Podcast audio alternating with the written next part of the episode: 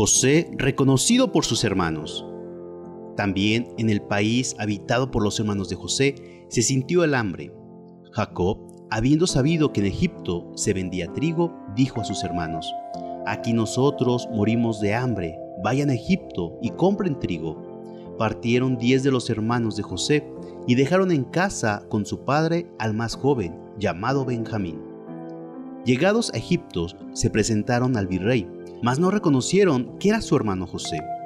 Este, en cambio, apenas los vio, los reconoció, pero fingió no conocerlos, no entender su lenguaje, y habló con ellos por medio de intérprete, como si se tratara de espías. Les preguntó quiénes eran, de dónde venían, si aún vivía su padre, si tenían más hermanos. Ellos respondieron con la verdad, y José añadió, Pues bien, si es verdad lo que dicen, les daré el trigo. Uno de ustedes quédese conmigo en calidad de rehén. Los demás regresen a casa y enseguida tráiganme al hermano más chico. Ante el aspecto majestuoso y las autoritarias palabras del virrey, los hermanos se decían en su lenguaje, justamente sufrimos esa tribulación. Hemos hecho un mal demasiado grande a nuestro hermano. No nos conmovimos de su llanto, no escuchamos sus clamores. Lo tenemos bien merecido a lo que Rubén añadía, ¿no les decía yo que no hicieran ningún mal a nuestro hermano? Ustedes no me obedecieron, y ahora el Señor venga su sangre.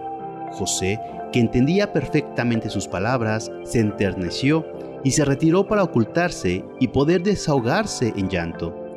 Les dio el grano, mandó que los criados pusieran de nuevo el dinero en los sacos de trigo y los dejó partir, dejando consigo a su hermano Simeón. Llegados a casa, contaron todo lo que sucedió a su padre. Grande fue su sorpresa cuando vaciando los costales encontraron el dinero que habían pagado de trigo. Cuando se les terminó la provisión, tuvieron que volver a Egipto. Esta vez llevaron doble cantidad de dinero. Y al hermano menor Benjamín, José los acogió muy bien. Se alegró al ver a Benjamín. Reprimiendo dificultosamente las lágrimas, les pidió noticias de su padre y los invitó a comer con él, pero quiso probar el afecto que ellos tenían a su hermano Benjamín.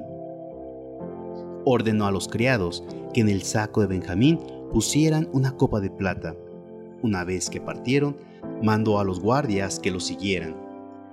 Y los detuvieron diciéndoles, ustedes han robado la copa del virrey. El jefe de los guardias ejecutó fielmente la orden recibida cuando los hubo alcanzado, a poca distancia de la ciudad los detuvo y les dijo, ¿por qué devuelven mal por bien? Han robado la copa del plata del virrey, han hecho un gran mal. Ellos contestaron, oh, nosotros no hemos cometido tan grave delito. Hemos también devuelto el importe de trigo que compramos la primera vez. Nosotros no hemos robado la copa. Pueden revisar nuestros sacos y si la encuentran, todos seremos sus esclavos. Y pueden condenar a muerte a aquel en cuyo poder la encuentren.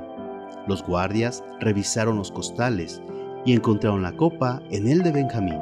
A la vista de estos, los hermanos se pusieron asombrados, silenciosos y avergonzados, regresaron a la ciudad y fueron conducidos ante la presencia de José, que los esperaba.